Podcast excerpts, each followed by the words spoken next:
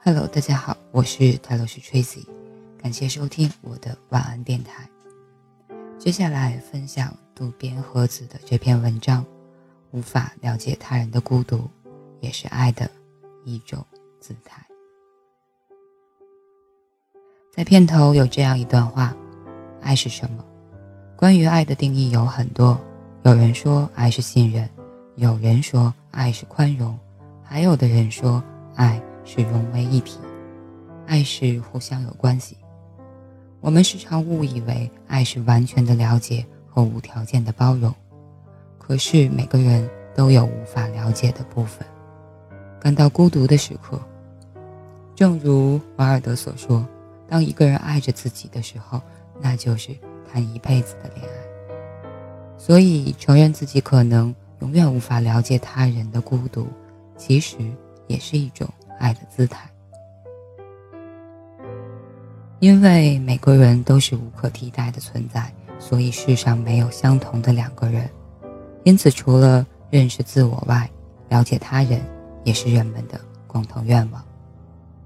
做老师的人都想了解每一个孩子的心思，已结婚的人也渴望了解自己的配偶。凡是父母都想了解孩子为什么拒绝上学，为什么。对父母持反抗的态度，越是重要的人，我们想了解对方的心情也就越强烈。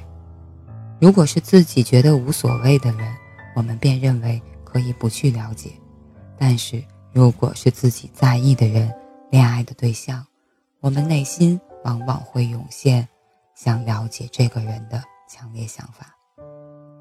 特蕾莎修女也曾经说过：“爱的反面不是恨。”而是漠不关心。但是在人们中间，不仅有认为自己的父母是最不了解自己的人，还有因为发现自己与自己深爱的对方并不了解彼此而愕然不知所措的人，或者曾经有过这种经验的人。好吧，在这种时候，我们有必要持有一双清醒的眼睛，将不了解视为。正常现象。如果我们觉得自己并不在乎是否了解某个人，那么即使被说这是缺少爱的体现，那也是没办法的事儿。虽然我们所爱的人的世界我们都想了解，但是无法百分之百了解他人，一定是一个重要的事实。有人曾经做过一份以中学生和他们的父母为对象的问卷调查。当被问到“你的孩子有过自杀的想法吗？”这个问题时，百分之九十以上的父母回答说：“我觉得我家孩子不会有这种想法。”但是，他们身为中学生的孩子，每三个人中便有一个人回答说：“不止一次想过自杀。”这是反映孩子和父母间存在的隔阂的一个例子。或许，这种隔阂也存在于好友之间。恋人之间、夫妇之间、老师和学生之间，了解你爱的人，既然既是一件很棒的事，也是一件令人高兴的事。但是，我并不认为只有了解对方才是爱的表现。我一直认为，承受无法了解的痛苦，也是爱的一种姿态。如果我们想经常体验新鲜的紧张感，我们就必须承受由无法完全了解所带来的孤独感。这种孤独感主要分为两种：一种想了解对方的人，因为无法完全了解而感受到的孤独；另一种呢，是想全盘说出却又努力的控制自己的人所感受到的孤独。当彼此相互尊重自己不了解的部分，以及不让对方知道的部分，真正的爱和信任才会存在于这两个人之间。我们每个人都拥有别人无论如何都无法了解和领会的部分，珍惜由此带来的孤独，以及接纳承受没人了解自己的寂寞和无法被了解的寂寞，我认为是一件重要的事情。孤独绝不是一件坏事，相反，孤独还能使人不断的成长。毫无疑问，在友情或者爱的滋润下，在喧闹的地方，人们可以获得成长。相反，人在孤独中也能成长。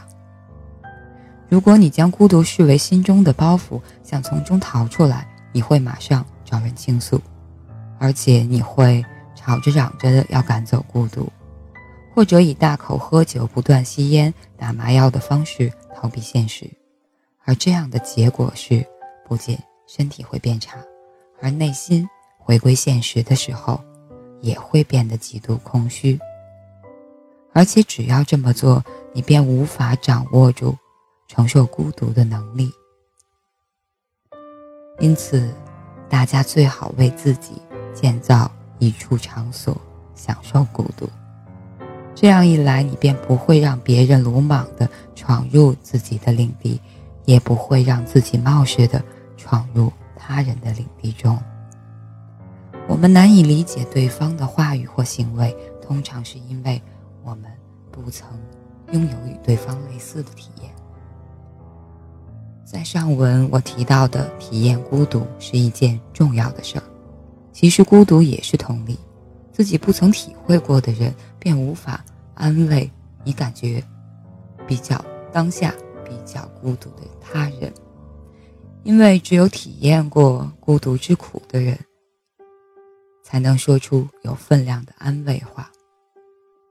将你的每一个体验都看作孤独的体验，也就是我们应该知道，引号的我，在母亲逝去时感受到的悲伤，未必与别人在母亲逝去时感受到的悲伤一样。我们应该让自己记住自己在背叛时感受到的痛苦，在被抛弃时体会到的悲伤，在被误解时感受到的气愤。虽然和别人在某种程度上有共通的部分，但是一定和别人的不一样。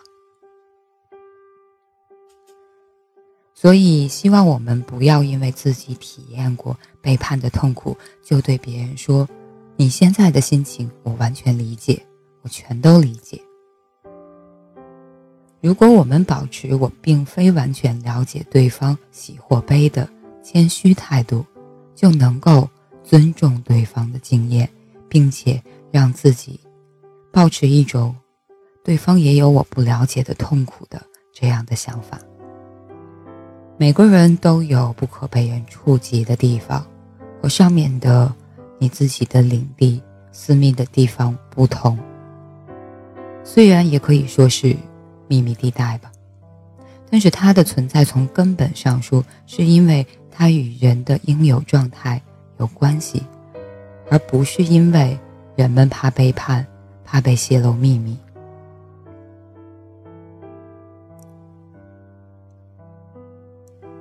好好爱自己，才能好好爱别人。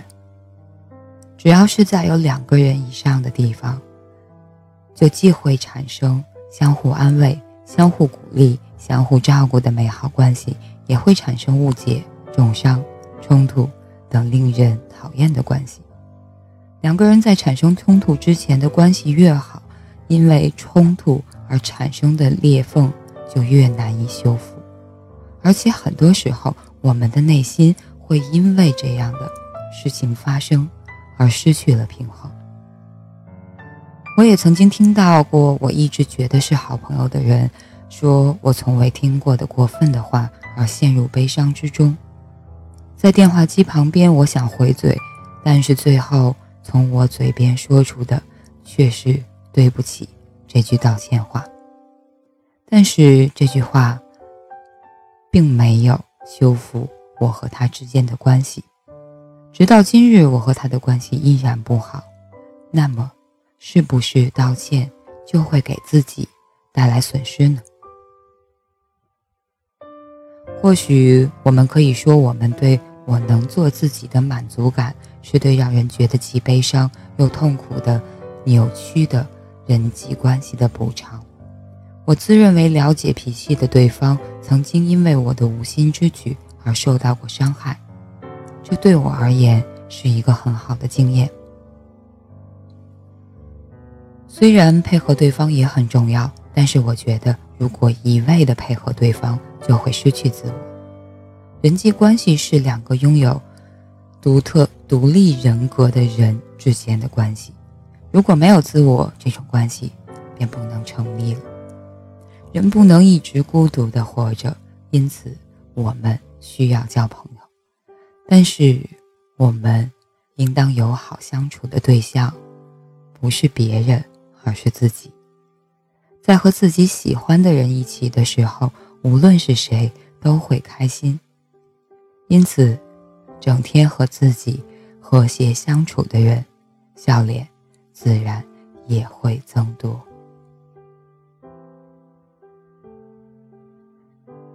以上就是这篇文章。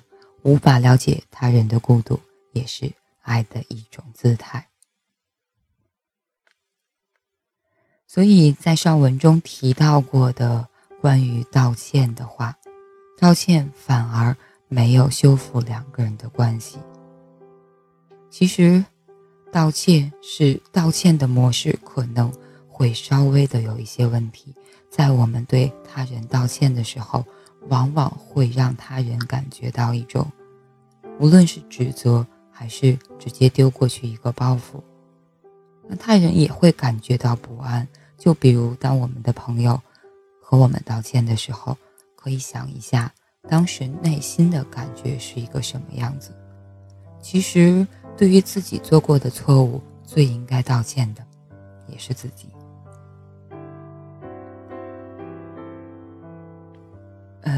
好像说了一些偏题的话，但是一个人还是一群，两个人还是一群人，大家相处的时候。大前提，首先要学会和自己相处。其实就是说了这么一个意思，洋洋洒洒的这一大段。感谢收听。呃，对了，宣传一下芬达。呃，芬达最近又重新开放了，所以呢，关于一些生活中的小问题，嗯，无法判断、无法选择，但是一般会是或否的问题哦，因为只有六十秒的回答。嗯。可以分达上找塔罗斯崔斯感谢收听，我是塔罗斯崔斯嗯，后面应该还有李主任三个字儿，晚安，好梦。